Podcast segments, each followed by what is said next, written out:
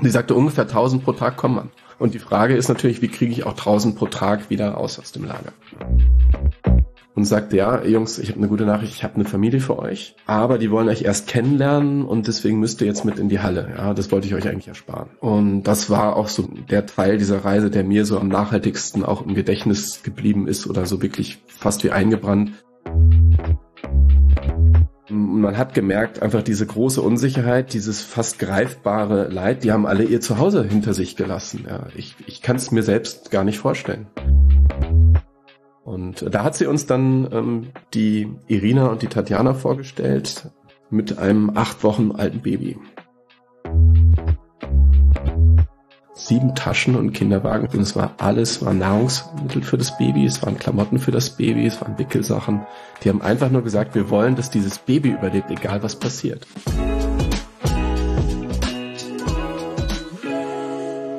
Packmas, das sind motivierende und inspirierende Geschichten aus dem Marketing Club München. Und wir sind damals angetreten mit der Idee, Geschichten zu erzählen von Unternehmerinnen und Unternehmern, die sich mit kreativen, mit coolen Ideen gegen diese fast schon Urgewalt der Pandemie stemmen, die für den einen oder die andere wirklich auch existenzgefährdend war.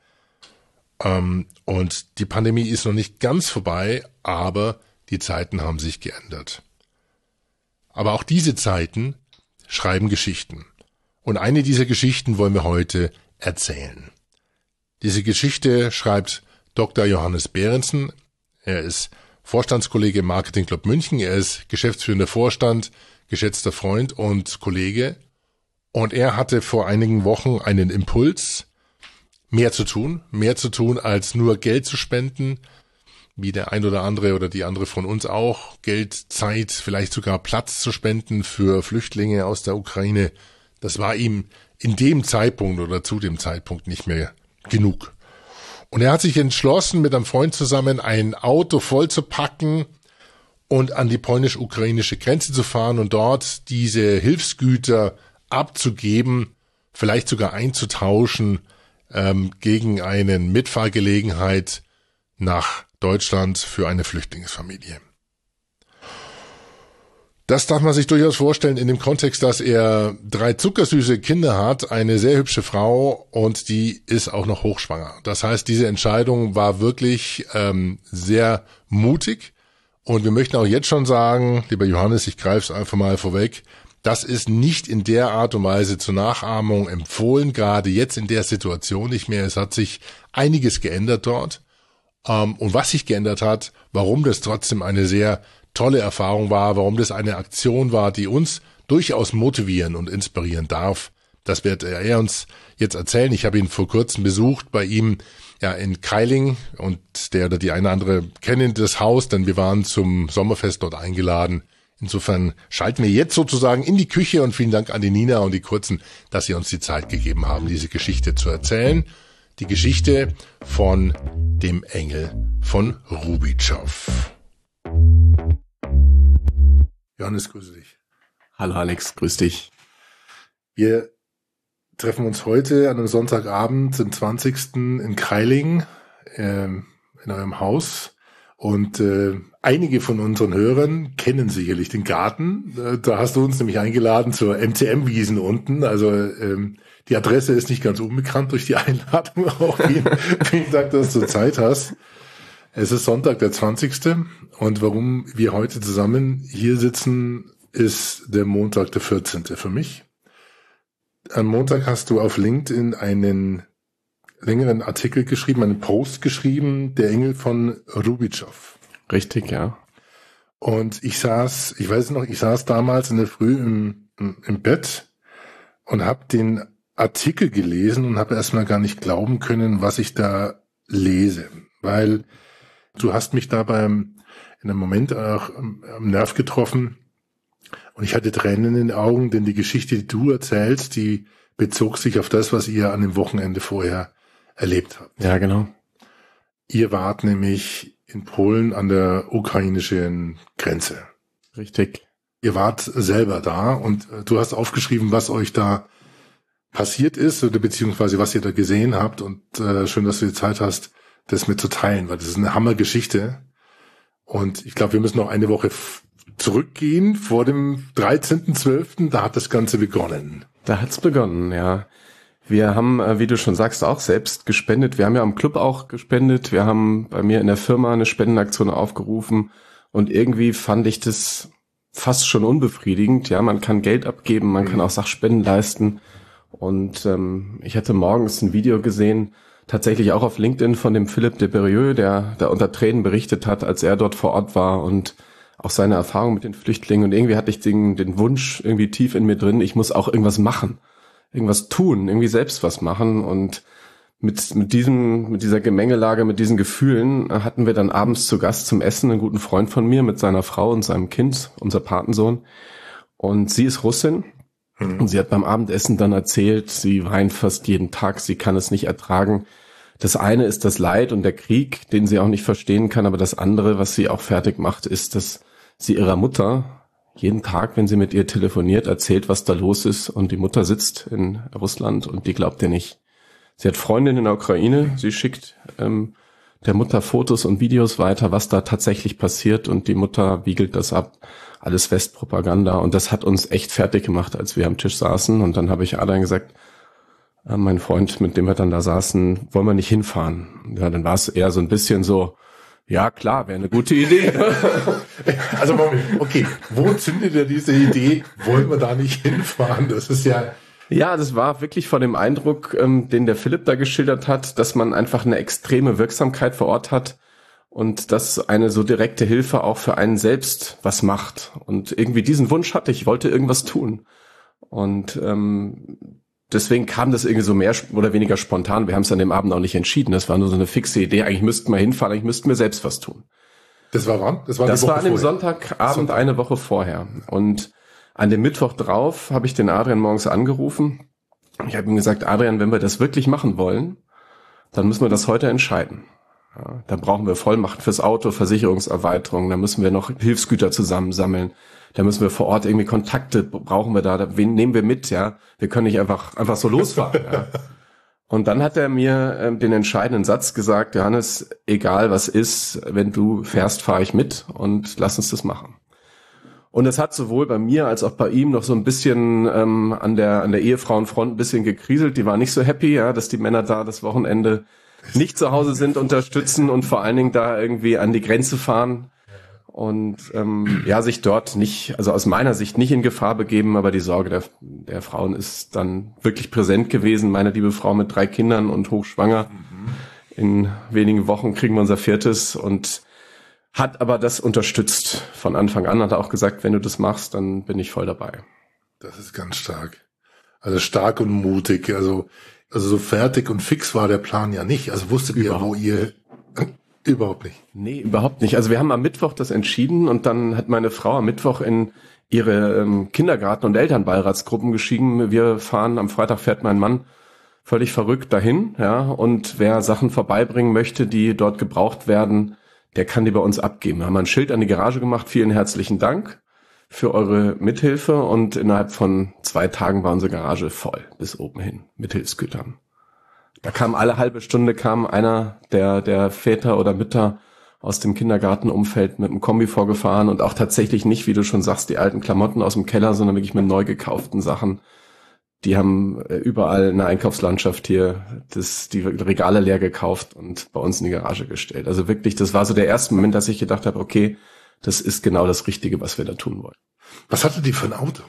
Ähm, wir haben das Glück, dass wir einen kleinen Bus haben, einen ähm, Siebensitzer mit einem riesen Kofferraum, fast sechs Meter lang. Und wir haben dann entschieden, wir fahren auf jeden Fall zu zweit. Das kann ich auch jedem raten, der auf diese Idee kommt man kann sowas nicht alleine schaffen, selbst mit Übernachtung und auch das Emotionale.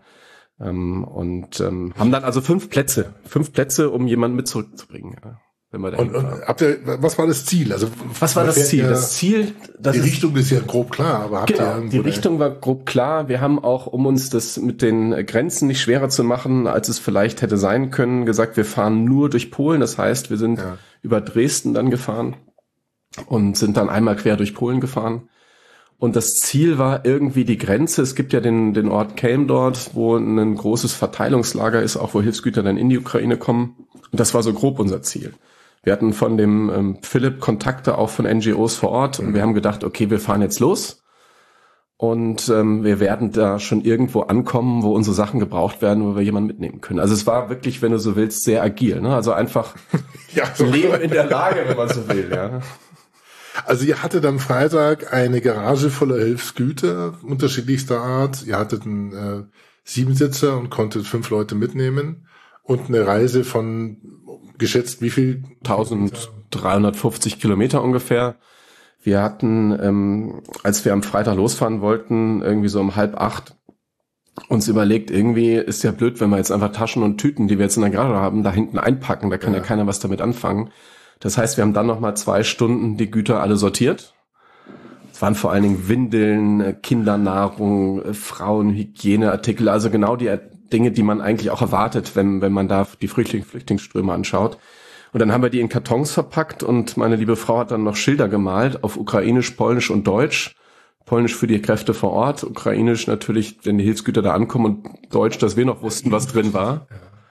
Und ähm, da hat sie dann so Zettel gemalt, die haben wir auf die Kartons geklebt. Ja, hier gibt ein Bild auf LinkedIn, ja, wo sie dann quasi die äh, sie, kyrillischen Zeichen kyrillische Zeichen malt. Ja, das ähm, war das erste Mal, dass sie kyrillische Zeichen gemalt hat und ähm, uns hat man vor Ort gesagt, das wäre sehr gut gewesen. also wir werden den Beitrag natürlich verlinken. Da hast du ein paar Fotos mit äh, mit online gestellt und dann auch ein Bild von dem genau von dem äh, äh, Transporter beziehungsweise von dem von dem Kleinbus der da, da passt ja wirklich auch nichts mehr rein dann. Also das war wirklich, ähm, also Tetris im nächsten Level. Wir haben also da versucht, jeden einzelnen Millimeter auch im, im Gefahrgastraum auszunutzen. Wir haben bewusst die Kindersitze haben wir drin gelassen, weil natürlich, wenn wir gerade Kinder mit zurücknehmen konnten, das war so auch so unser Ziel, ja. auch Leuten zu helfen, die vielleicht nicht mit dem Bus weiter können. Ja. Okay. Deswegen ähm, haben wir da den ganzen Fahrgastraum mit Kindersitzen ausgestattet und bis, bis zur Decke voll gemacht. Und wir haben dann bestimmt hoffentlich hört keine Versicherung zu, eine Tonne Zuladung gehabt. Ja. Dass wir dann auch nochmal Reifendruck und alles anpassen mussten und uns dann, also man hat schon gemerkt, der war an seiner Belastungsgrenze, uns dann auf den Weg gemacht haben, so abends um 10 sind wir losgefahren. Wann seid ihr losgefahren? Das war an dem Freitagabend. Freitagabend? Genau. Wie hast du geschlafen von Mittwoch auf Freitag? in den Nächten? Ähm, ich hatte gehofft, ich bin extra früh ins Bett gegangen, dass ich viel schlafe. Ähm, ich habe dann doch recht wenig geschlafen. Ich war, ich glaube, um vier wach und lag im Bett und habe irgendwie über diese Fahrt nachgedacht und dass das ja irgendwie doch verrückt ist.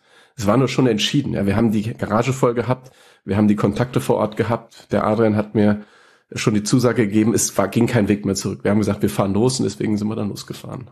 Aber ich habe wenig geschlafen in der Nacht vorher. Freitag seid ihr dann los. Das heißt Freitagabend um 10? Freitagabend um 10 ging's los. Wir wollten die Nacht durchfahren. Ähm, wir hatten keine Lust, in irgendwelche Staus zu kommen oder an der Grenze ja. warten zu müssen.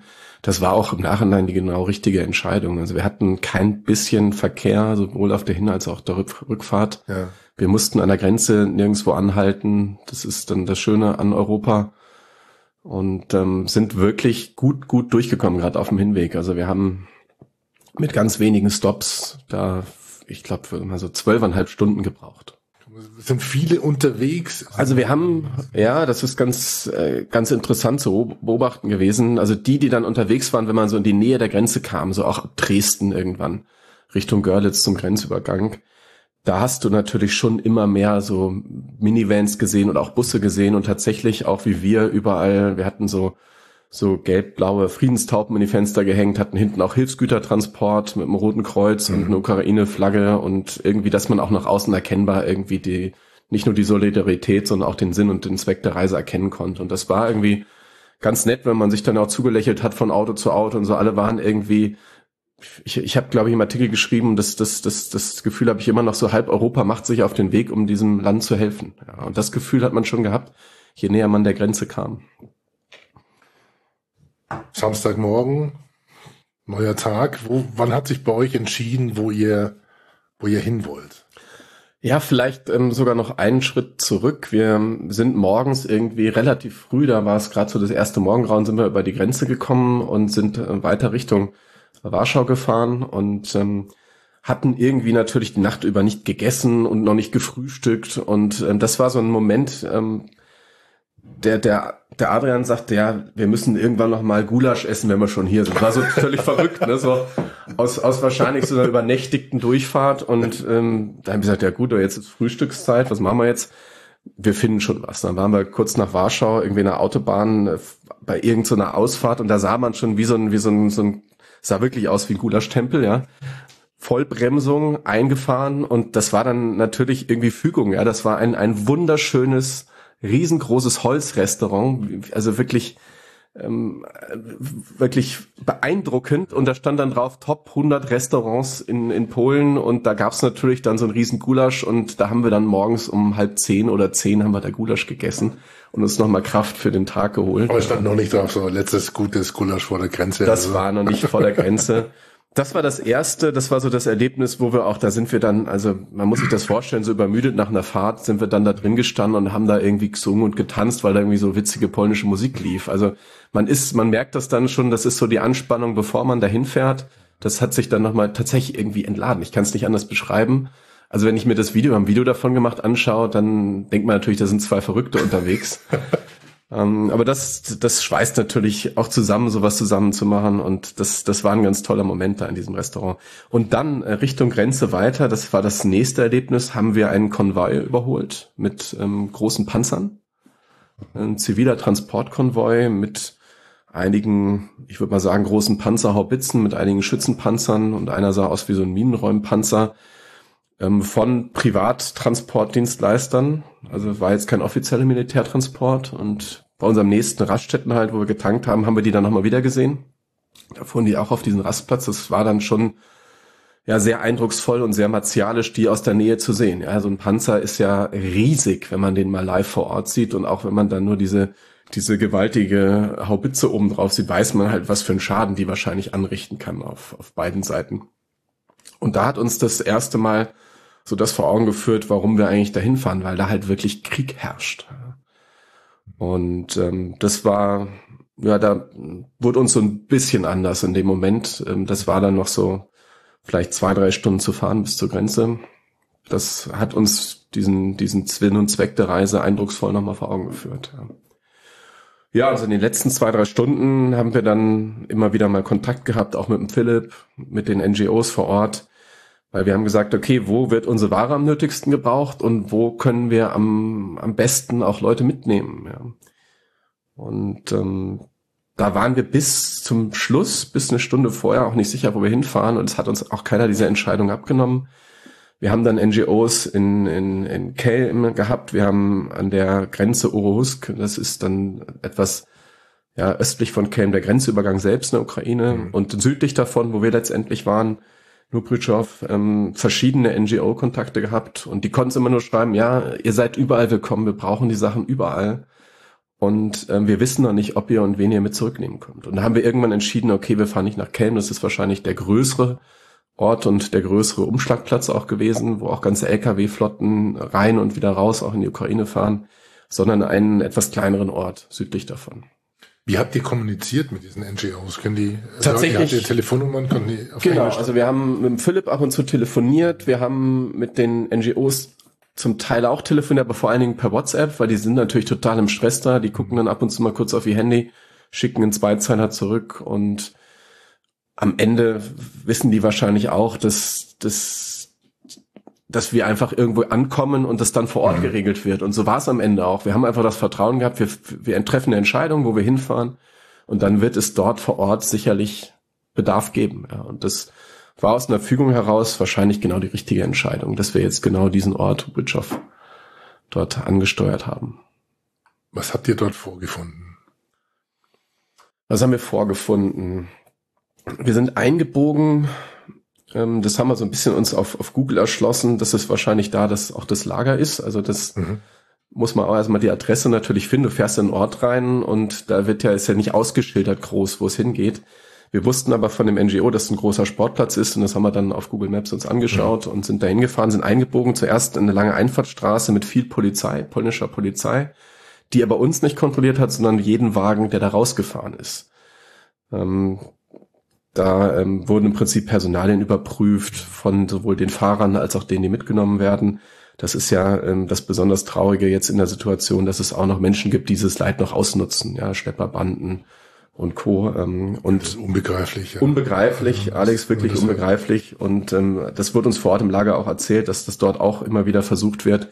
Und da kriegst du natürlich Tränen in den Augen, wenn du da siehst, dass da kommen junge Mütter an mit zwei, mit drei Kindern, da kommen ältere Frauen an, teilweise auch ähm, ja ältere Männer. Und wir sind dann da in diese lange Einfahrt reingefahren. Man hat schon aus der Ferne so viele große Zelte gesehen. Versorgungszelte, aber auch Sammelzelte und eine riesengroße Turnhalle, die man von außen erkennen konnte mit einem Sportplatz daneben und einem großen Parkplatz. Und wir wurden dann erstmal mit dem Auto da umgelenkt, dass wir so ein bisschen da einmal Richtung Parkplatz fuhren. Dann haben wir gesagt, ja, ähm, englischsprachig war es vor Ort ganz gut machbar, dass wir Hilfsgüter haben und dass wir auch gerne jemanden mit zurücknehmen. Und dann hat man uns gesagt, ja, einmal hier so eine, so eine Straße langfahren, an den Zelten vorbei und dann haben wir vor dem, das war so eine Art Eingangsbereich dieser Turnhalle geparkt. Und ähm, da haben wir dann erstmal geguckt, wir brauchen jetzt irgendwie Hilfe, wir, wir können jetzt nicht mit irgendwie, wir können nicht einfach abladen und gucken, ob wir Transporter vollgeladen bis, bis oben hin. Oben hin ja. Keine. Und dann haben wir irgendwann in diesem ganzen Gewusel ähm, eine deutschsprachige Helferin gefunden, eine Krankenschwester aus Lübeck, die Magda, der wir gesagt haben, was wir alles an Bord haben. Die sagte, ja, Gott sei Dank nicht wieder Leute mit Klamotten, ja, sondern wirklich, also Windeln, Feuchttücher, Babygläschen, Quetschis, ähm, Damenhygiene, also all die Dinge, die wirklich offensichtlich, Gott sei Dank, ja, wir haben ja da viele kluge Mütter hier, die meine Frau mobilisiert hat, die einfach sich überlegt haben, was braucht man da vor Ort, wenn da kleine Kinder und Mütter sind, ähm, die dann die richtigen Sachen auch eingepackt haben. Und das war dann ganz spannend. Die hat dann vor Ort direkt drei, vier, fünf Helfer organisiert. Wir haben alle Türen aufgemacht und da standen ja die Schilder schon drauf, was drin ist. Und die hat dann entschieden, und das fand ich bemerkenswert, ne, das ist eigentlich, ähm, als Krankenschwester hätte ich gedacht, die guckt halt, wo sind Dinge ähm, jetzt ähm, vielleicht auch für sie, die sie brauchen kann. Also, aber die hat immer drei Kategorien gehabt. Die hat gesagt, okay, wir hatten zum Beispiel einen Karton mit neu gekauften Fließdecken in diesem dunkelgrau. Die hat gesagt, okay, die kommen direkt zur Front, zur Armee. Die gingen dann in so ein Armeezelt. Die nächsten Sachen bleiben hier, frische Bananen oder ähm, was wir sonst an Obst da hatten. Das ging dann direkt in die Halle und wurde da dann direkt für die Versorgung der Flüchtlinge hergenommen. Und die dritte Kategorie, was geht auch in die Ukraine dann als Hilfsgüter zu den Städten, die abgeschnitten sind. Und das hat die in einer Geschwindigkeit da koordiniert, das fand ich beeindruckend. Die war eine Woche schon da, hat uns erzählt, jeden Tag 14 Stunden ist sie da im Einsatz und fällt dann völlig, völlig K.O. ins Bett da oder ins Feldlager da ins Zelt und da hat sie uns das erste Mal schwer beeindruckt, wie sie das da gemanagt hatte, diesen Bus innerhalb von fünf Minuten leer zu organisieren. Ja. und dann ähm, haben wir gesagt, ja, wir würden auch gerne noch jemanden mitnehmen. Und ähm, wir hatten so ein kleines Booklet gemacht, auf Ukrainisch Google-Übersetzer. Ich weiß bis heute nicht, was da drin steht, aber wir hoffen das Richtige. Also wer wir sind, der Adrian und ich mit Familienfotos. Ist auch auf LinkedIn, glaube ich, gell? Mit ja, genau, kann man erkennen, ja. Also wir haben noch kein Feedback, ob das wirklich dann auch was da drauf was Nettes drauf stand, aber wir haben es besonders nett auf Deutsch versucht zu schreiben und dann haben wir es uns bei Google äh. übersetzen lassen. Und sie hat gesagt, Gott sei Dank, das ist Gold wert, weil würdet ihr eure Frauen irgendwie zu fremden Männern ins Auto steigen lassen? Natürlich nicht. Ja. Und dann sagte sie, passt auf, damit gehe ich jetzt in die Halle, ich lasse das ausrufen dass es eine Chance gibt, nach München zu kommen. Ihr habt ähm, fünf Plätze, ihr könnt Kinder mitnehmen, das ist super. Ja, wir kriegen, wir haben sogar Babys hier, die kommen einfach so schlecht weg. Die kannst du nicht einfach im Bus mitnehmen. Ja. Und da hat sie gesagt, ja, Jungs, ich brauche jetzt eine Stunde ungefähr. Und ihr geht jetzt mal irgendwie spazieren nach der langen Fahrt, ihr könnt jetzt hier mal am Sportplatz laufen und nach einer Stunde habe ich jemand für euch. Und ähm, wie, wie viel, ihr, ihr wart ein Auto, waren mehrere da? Wie, wie, groß war das? Wie kann man sich das vorstellen? Wie groß war das? Also es waren. Wie viele ähm, Flüchtlinge waren dort? Also die man von außen sah, waren es vielleicht irgendwie immer so ein paar hundert, die man so erkennen konnte, die dann auch da in den Zelten geguckt haben, was können sie an Klamotten brauchen. Da war ein Riesenbereich, wo auch Kinderwagen und so Bobbycars und Spielzeug auch, also wirklich nicht gestapelt, aber wirklich viele da waren und auch gerade bei den, bei den Kleidungsstücken hat sie ja uns schon gesagt, wir brauchen eigentlich keine Kleidungsstücke mehr. Wir haben genug da, um die zu versorgen. Aber man hat gleich gemerkt, ähm, auch ähm, an, an Helfern, ich würde mal sagen, es waren ein paar Dutzend Helfer da, die haben gleich unsere Sachen genommen, teilweise ausgepackt und wieder neu verteilt. Nochmal nach Größen sortiert, teilweise schon wieder umgeladen. Also es war wirklich perfekt ähm, organisiert, hätte ich nicht gedacht. Ähm, ansonsten waren viele auch so kleine Minibusse wie unser auf dem Parkplatz. Ja. Bestimmt auch so ein halbes Dutzend bis ein Dutzend fuhren auch immer wieder welche rein und raus.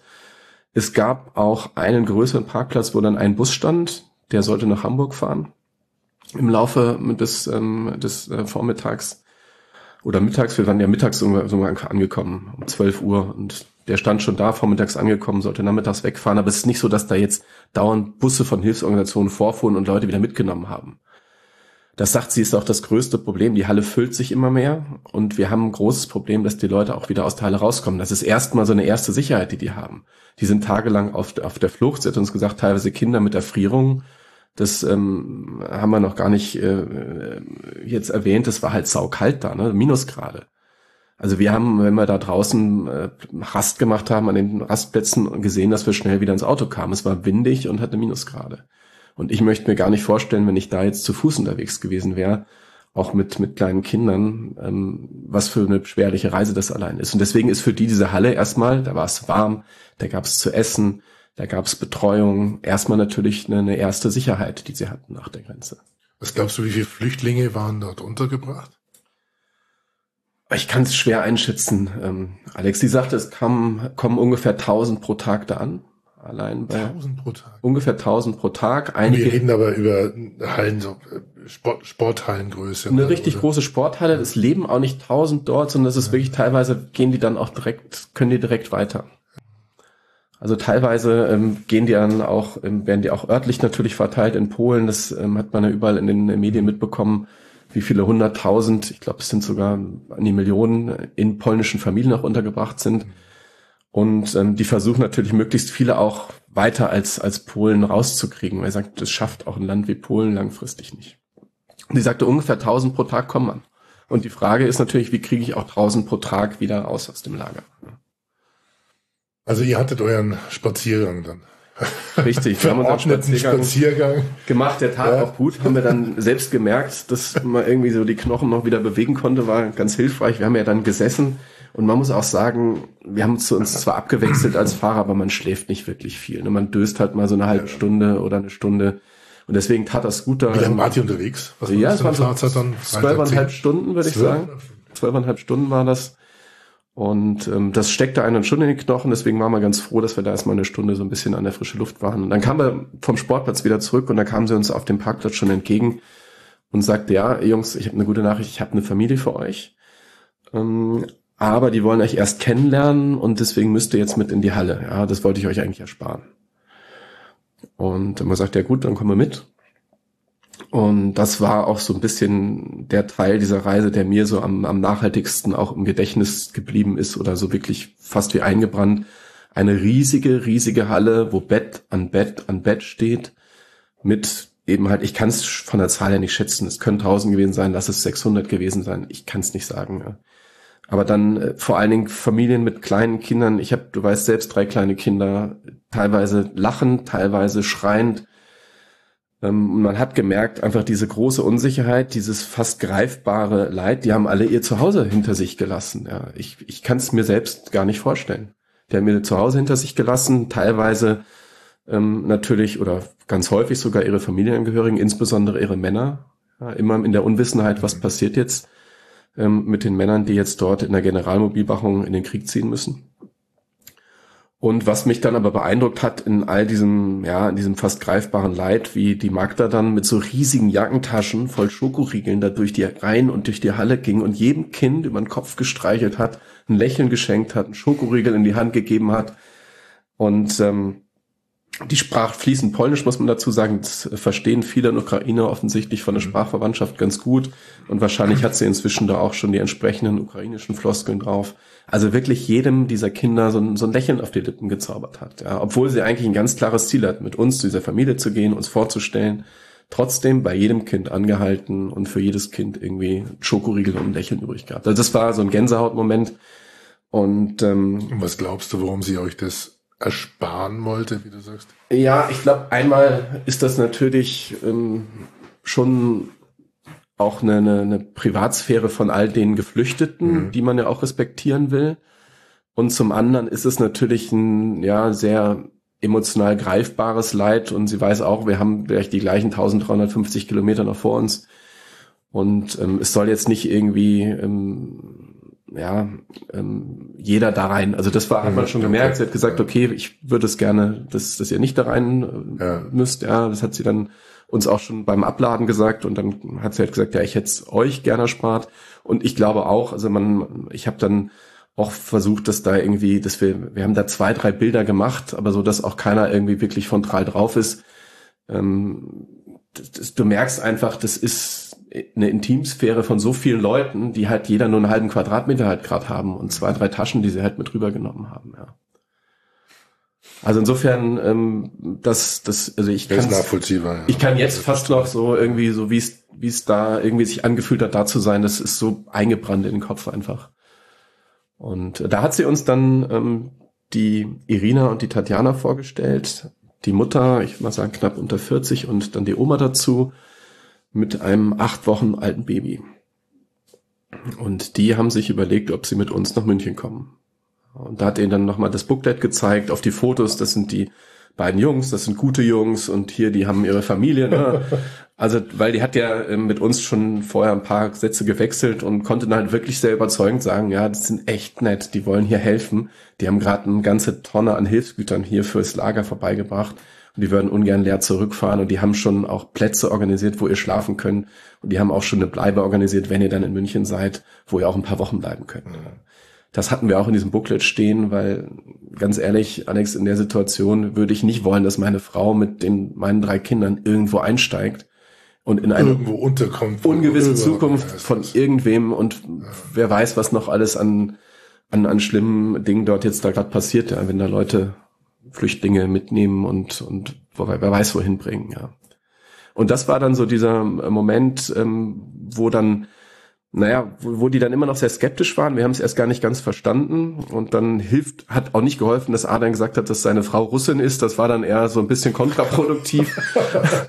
ja, aber gut, da denkst du in dem Moment wahrscheinlich auch. Dass er so ein bisschen Russisch spricht, also das hat dann nicht wirklich geholfen. Das war eher als Angebot gedacht, aber. Genau. Und was wir aber rausgefunden haben, das sagte die Magda, das lag gar nicht an uns, dass die nicht sofort Ja gesagt haben, sondern die sind mit dem Auto über die Grenze gekommen, was irgendwie ein paar hundert Meter vor diesem Lager defekt stehen geblieben ist und da hatten sie noch Sachen drin, auch für das kleine Baby und das würden sie gerne noch mitnehmen. Und das Auto war aber nicht klar, ob es da stehen bleiben darf. Und da haben die im Lager entschieden, ja klar kann das Auto da stehen bleiben, fahrt da vorbei, packt die Sachen auf und dann fahrt los. Ja, und das war der Moment, wo sie dann irgendwie entschieden haben, das ist ja eine Lebensentscheidung. Die stehen da in einer Halle, da kommen zwei völlig Fremde mit einer völlig fremden Sprache, die ich nicht verstehe, die haben nur so ein Booklet in der Hand und sagen, wir nehmen euch mit äh, nach München. Ja.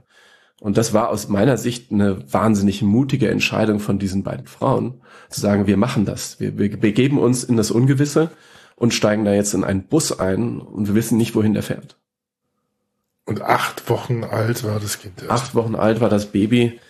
Ähm, das war, ähm, als wir dann ähm, uns, die sind ja bei uns noch zwei, drei Tage auch, also zwei Nächte, drei Tage bei uns untergekommen, bei uns zu Hause genau da, wo wir jetzt gerade hier sitzen, haben wir mit denen ähm, morgens und mittags und abends gegessen. Äh, die traurige Geschichte, dass sie und ihr Mann seit 13 Jahren versuchen, ein Kind zu kriegen. Jetzt haben sie es nach 13 Jahren geschafft. Ein acht Wochen altes Baby ist jetzt in der Familie und der Vater darf nicht raus. Der sitzt da in Tscherkow und wartet auf seine, auf seine, ja, auf seinen Ein Einberufung. Einberufung, genau. Wahrscheinlich jetzt inzwischen dabei. Also ja. sie hatte mal morgens geguckt, da ist der Mann noch am Leben, ja, per WhatsApp. Und ich will mich und kann mich nicht in die Situation reinversetzen, gegangen, da sträube ich mich davor, wenn ich jetzt in dieser Situation dieses Mannes wäre, der ja auch wahrscheinlich halt froh ist, dass seine Frau und seine ähm, Mutter und auch das kleine Baby jetzt irgendwie in Sicherheit ist, aber so weit weg, ja, und völlig ungewiss, wie es mit ihm weitergeht. Also das war die besondere Tragik, ähm, dass wir jetzt da dann ja ihren Mann dort quasi zurücklassen mussten in der Ukraine und die beiden Frauen mit dem Baby mitgenommen haben. Wahnsinn. Aber ich glaub, Philipp, bei Philipp war es ja auch so, der hatte, glaube ich, auch äh, noch eine komplette Familie und der Mann ist dann von sehr, aus eigenen Stücken gegangen, glaube ich. Also ja, ja, das war. Der musste zurückgegangen. Absolut, ja. Der, nee, der musste nicht zurück. Ich glaube, wenn man drei Kinder hat, dann darf man auch ähm, irgendwie, ja. darf man ähm, äh, aus, ausreisen und darf man fliehen. Und der Philipp ähm, hat mir das dann erzählt. Die waren dann auch einkaufen mit denen, um, um so ein bisschen Klamotten sich wieder auszustatten. Und der hat halt nur Tarnklamotten gekauft. Und dann hat er ihn gefragt, warum, warum er da jetzt Tarnklamotten kauft. Da hat er nur gesagt, I'm going to war. Und den wollten wir ursprünglich auf der Hinfahrt noch mitnehmen. Der ist dann aber selber gefahren mit einem eigenen Auto, weil der wollte in die Ukraine rein. Wir haben gesagt, nee, das machen wir nicht. In die Ukraine reinfahren, äh, da äh, kriegen wir das okay auch von unseren Frauen nicht. Und das ist auch Verantwortung. Wir sind beide Familienväter irgendwie da ein bisschen schwierig. Deswegen ist er dann mit dem eigenen Auto gefahren. Aber ja, der ist tatsächlich freiwillig zurückgefahren und das ist so ein bisschen, so habe ich es auch dort empfunden, diese, dieser wahnsinnige Mut der Ukrainer, die sagen, wir wollen dieses Land mit allem, was wir haben, verteidigen. Und ich glaube, ähm, ich hätte diesen Mut nicht als Familienvater. Brutale Entschlossenheit, ja. Brutale Entschlossenheit. Wenn du, wenn du eigentlich schon in Sicherheit bist, dann noch zu sagen, okay, jetzt lasse ich die Familie, ich, ich vertraue dir hier jemand an und dann fahre ich zurück und ich fahre direkt ins, ins Zentrum zurück. Ja, wir hatten noch einen Moment, da ging es um was ähnliches in der Halle. Da hat dann die Magda gesagt, sie haben im Moment das Problem, dass sie eigentlich die Leute nicht mehr so gut über die Grenze an dem nahen Grenzübergang bekommen, weil ich weiß nicht genau warum, aber man durfte nicht mehr zu Fuß rüber. Das heißt, man durfte nur mit einem Bus oder einem Fahrzeug, einem Auto rüber. Und ähm, viele kommen ja auch zu Fuß mhm. dann an. Ich weiß nicht, ob es daran liegt, dass da auch viele mit Erfrierung ankommen, dass sie aber sagen, das ist zu unsicher, zu Fuß äh, sich auf den Weg zu machen. Und dann habe ich ihr gesagt, ja gut, also das ist ja jetzt ja nur noch paar und 20 Kilometer. Da kann ich ja natürlich auch mit dem Bus fahre ich dann halt jetzt fünf, sechs Mal hin und her, wenn wir jetzt eh noch jemanden mhm. suchen und nicht wissen, wen wir mitnehmen, ähm, dann kann ich da noch ein paar hierher holen. Ja, und dann schaut sie mich halt an und sagt, ja, du mach das mal lieber nicht. Ich so, okay wieso nicht? Das ist ja jetzt eigentlich noch weit weg mhm. vom Kriegsgeschehen. Sagt, ja, die letzten, die letzte Nacht wären die ähm, Bombardierungen 50 Kilometer weiter gewesen. Und da habe ich so gedacht, okay, das ist jetzt von hier aus ungefähr die Strecke Erding. Ja. Ja, wenn da jetzt irgendwie Bomben einschlagen würden, würdest du jetzt auch nicht da irgendwie in die Richtung fahren. Also insofern, und da hätte es auch schon Beschuss gegeben. Und auch da das perfide wieder, es ist genau diese Flüchtlingsroute beschossen worden. Die wollen nicht, dass die Menschen in den Westen fliehen und haben dort ähm, genau diese Route beschossen, ja, auf der die Menschen äh, in diese Richtung geflohen sind. Also das, ähm, das ist der Wahnsinn. Und da ist meine Frau ist ihr sehr dankbar, äh, dass sie uns da gesagt hat, mach das mal lieber nicht. Ja.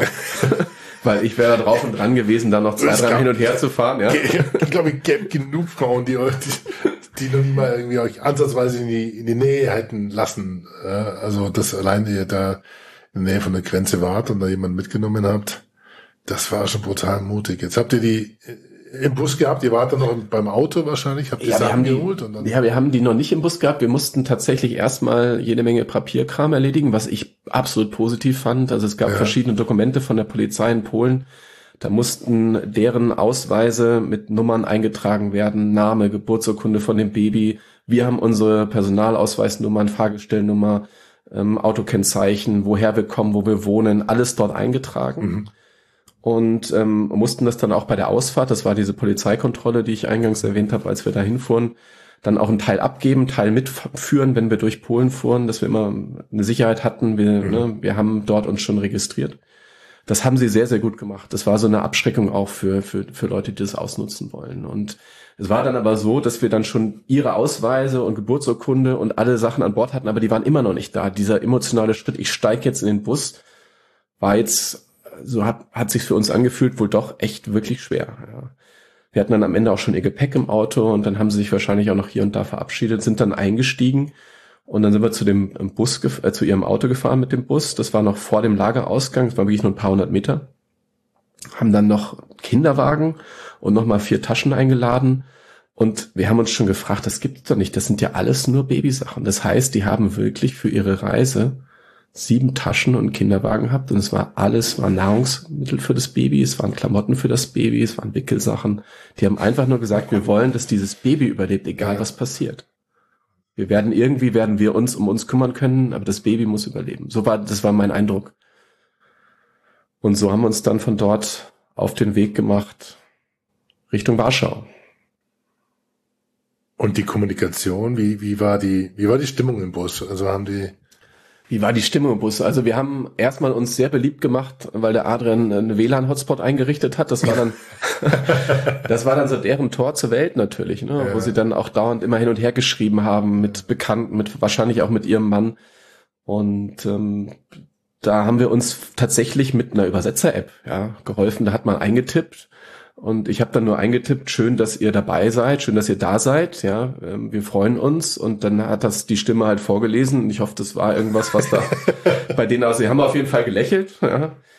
Und haben dann auch ähm, irgendwas geschrieben, vielen Dank und so. Also das, die haben kein Wort Englisch gesprochen, die haben nur Ukrainisch gesprochen und ein paar Brocken wahrscheinlich Polnisch.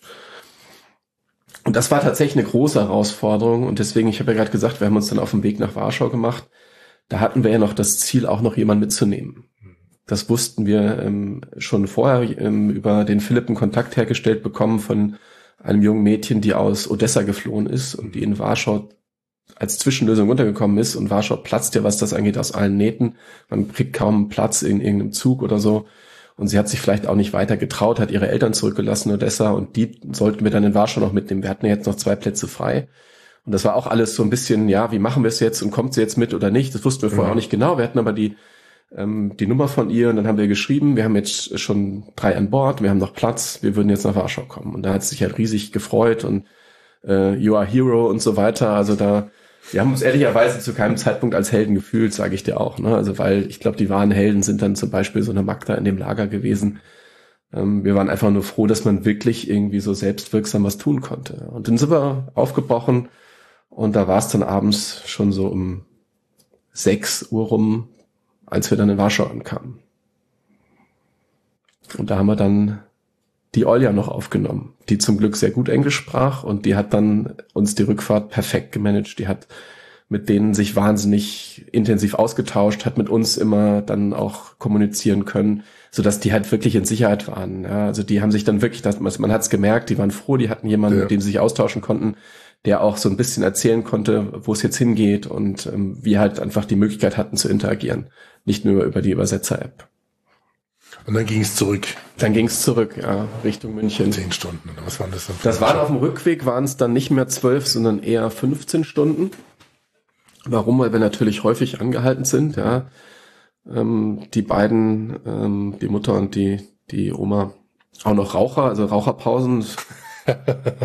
Adrian raucht offiziell nicht. ja, in der Situation, ganz ehrlich. Hat sich ab und zu dann ähm, solidarisch gezeigt. Und ja klar, dann ähm, mit dem Baby haben wir mal eine Wickelpause gemacht und ähm, die Pinkelpausen zu koordinieren ist natürlich mit sechs an Bord auch nochmal anders und Tankpausen. Also wir haben sehr häufig gehalten und ähm, sind dann wieder die Nacht durchgefahren. Wie viel habt ihr vertankt? Wir haben vertankt, ähm, wir haben glaube ich vier Tankstops gehabt, a 70 Liter. Mhm. Und wir haben alle in Polen gemacht. Das heißt, wir sind vor der Grenze, haben wir nochmal vollgetankt. günstiger Polen. Ja, deutlich günstiger, über einen Euro günstiger. Also da war es, also zur Autobahntankstelle da um Dresden rum 2,60 Euro und da war es dann 1,60 Euro. Also insofern ähm, haben wir auch gesagt, wir wollen nicht das Geld jetzt nur für, für Sprit verjubeln. Das äh, ist ja dann auch immer so eine Kritik. Jetzt fährt man dahin und investiert so viel Geld, das könnte man ja auch spenden. Ja, und äh, wir haben viel gespendet und das ist für uns einfach dann, ja, das war der Preis dafür, dass wir selbst dahin konnten. Ja, das war teuer mit dem Sprit. Das war jetzt für uns nicht wichtig. Es waren sogar einige, die haben tatsächlich uns auch Spritgeld gegeben, als die jetzt dann Waren vorbeigebracht haben oder ja. so. Ähm, aber auch das war uns jetzt nicht so wichtig. Ne? Also das war dann, ja, das war, wie gesagt, einfach Teil dieser Reise. Würdest du es nochmal machen? Also wenn ich jetzt wieder vor der Entscheidung stünde, fahre ich da jetzt nochmal hin oder nicht, dann würde ich es wieder genau so entscheiden. Ich glaube, das war ein absolut prägendes Erlebnis und für mich auch irgendwie eine Möglichkeit, auch meinen Kindern das vorzuleben, ja. dass man auch handeln muss und ähm, dass es vielleicht bei aller Liebe mit einer Geldspende zwar gut ist, aber vielleicht noch nicht ausreicht. Ähm, und die haben ja auch, ähm, um die Geschichte vielleicht noch abzurunden, auch bei uns dann, ich habe es vorhin schon gesagt, ja auch gewohnt eine mhm. Zeit lang. Und ähm, die, auch die Kinder mussten sich natürlich einschränken, die haben das auch verstanden. Da ist jetzt jemand, ähm, und der Hannes, der mein Ältester ist jetzt fast sechs, der versteht das schon, was, was, was, was das bedeutet, dass da jetzt Krieg ist und dass da jetzt Leute fliehen. Mhm. Also nicht in aller Konsequenz, aber der hat das mitbekommen natürlich. Und allein, dass man jetzt hier jemand Fremdes hat und dass man den als Familienmitglied über kurze Zeit aufnimmt. Die waren jetzt, wie gesagt, nur kurz bei uns, weil sich das von der Räumlichkeit gar nicht darstellen lässt bei uns. Die haben bei uns im Kinderzimmer auf Matratzenlage geschlafen. Meine Frau hat uns morgens um 5.30 Uhr Empfang genommen und schon Babybett und Matratzen für die im, im Spielzimmer unserer Kinder alles aufgebaut gehabt. Dann haben wir erst noch einen heißen Tee getrunken und dann haben alle erstmal geschlafen und und am nächsten Morgen ging es für die Olja schon weiter. Die Olja wurde dann schon von der Familie aus Ravensburg abgeholt. Hm, ähm, okay. Und da gab es dann noch ein großes Frühstück mit allen hier bei uns in der Küche, wo wir gerade sitzen. Und die ähm, anderen haben wir dann auch unterbringen können, ähm, zwei weitere Tage später. Die mussten wir erstmal einkleiden. Die hatten nur ihre Klamotten am Leib. Die haben ja sonst, ich habe es vorhin gesagt, nur für ihre Baby die Sachen, Babys die Sachen gehabt. Aber auch da die Solidarität, meine Frau hat das wieder in irgendeine WhatsApp-Gruppe geschickt und eine halbe Stunde später stand jemand mit einer Tasche vor der Tür und zwei Stunden später stand wieder jemand mit einer Tasche vor der Tür. Dann haben wir die neu eingekleidet. Also es war wirklich, also für mich so beeindruckend, wie alle, denen man auch davon erzählt hat oder die irgendwie da einen Aufruf hatten, sofort gesagt haben, ich will jetzt auch was machen. Ja, und man muss nicht dahin fahren, um was Gutes zu tun. Wo sind die untergekommen? Die sind jetzt untergekommen in der ähm, sehr großen Wohnung einer Freundin meiner Frau die sie aus dem Elternbeirat kennt, die dort halt zumindest mal ein Zimmer und eine kleine Küche und ein kleines Bad separat hat in der Wohnung. Das heißt, sie sind aber auch mittendrin in dem in, in Teil der Familie. Und wir haben uns auch schon zum Borsch-Kochen ähm, verabredet. Ja, also der, das ist auch etwas, man kann oder man darf sich nicht der Illusion hingeben, man fährt jetzt hin, holt jemand ab und ist dann wie so ein, wie so ein Fahrer und sagt so, Endstation München und dann ist das Thema erledigt. Sondern ich habe gespürt, es ist einfach eine wahnsinnig hohe emotionale Verantwortung, die man für diese Menschen da hat. Ja. Man hat die ja dort an einem Schicksalsscheideweg mitgenommen und ist jetzt quasi verantwortlich dafür, dass die genau sind, da sind, wo sie jetzt sind. Und ähm, wir deswegen auch schon gesagt haben, wir machen das nur, wenn wir schon wissen, wie es da weitergehen kann.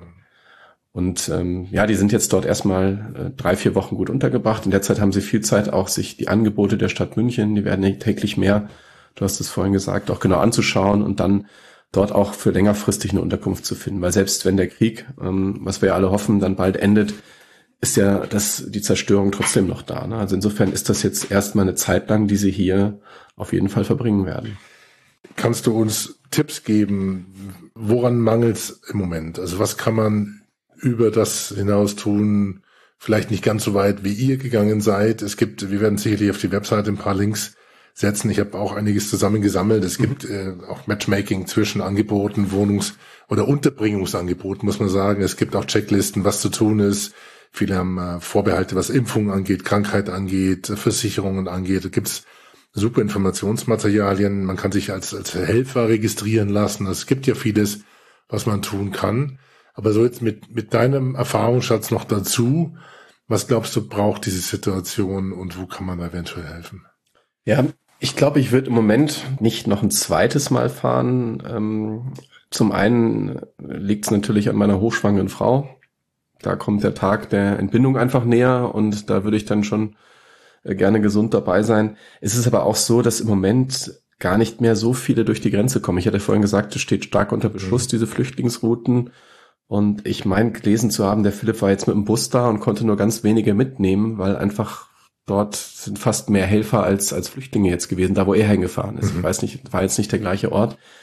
Ähm, aber deswegen würde ich jetzt nicht jeden ermuntern, äh, egal wie groß das Auto ist, tank voll und fahr in die Richtung.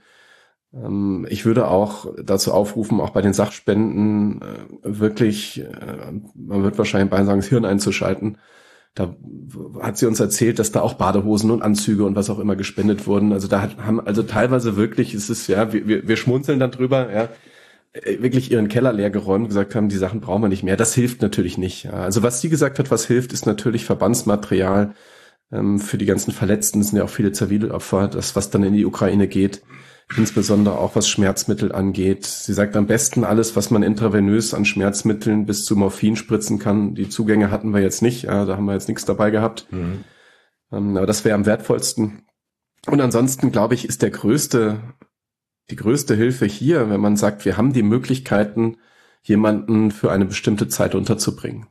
Ich glaube, da hilft man tatsächlich am meisten, das wird sicherlich viele andere, auch, auch ja größere angelegte Unterbringungsmöglichkeiten geben. Aber man sieht es ja in Polen, Teil der Familie zu sein, ist dann doch noch was anderes, auch die Kultur kennenzulernen, vielleicht auch die Sprache gleich jemandem nahe zu bringen, ähm, wenn er da ein paar Wochen bei jemandem wohnt. Das ist nicht auf ewig. Und ähm, man hilft auf jeden Fall, wenn das vier, fünf Wochen gelingt, dort jemandem ein, ein wirklich sicheres Zuhause zu geben. Ja. Johannes, eine ganz mutige Nummer. Also ich finde es ganz stark, dass ihr das gemacht habt, mit auch, wie gesagt, dem, dem Hinweis, äh, nicht unbedingt jedem zur Nachahmung empfohlen. Das war schon so ein bisschen, wo ich auch dachte, sag mal, echt seid ihr wahnsinnig. Aber ich glaube, der Appell ist richtig angekommen und ihr habt was bewegt und ähm, habt da eine Familie mit Mut zu uns, zu euch geholt. Und wir drücken die Daumen, dass das alles gut geht. Und wir drücken vor allen Dingen euch auch die Daumen für, für den vierten Nachwuchs, der jetzt bald ansteht. Vielen Dank, lieber Alex. Vielen Dank für deine Zeit. Danke dir. Danke dir.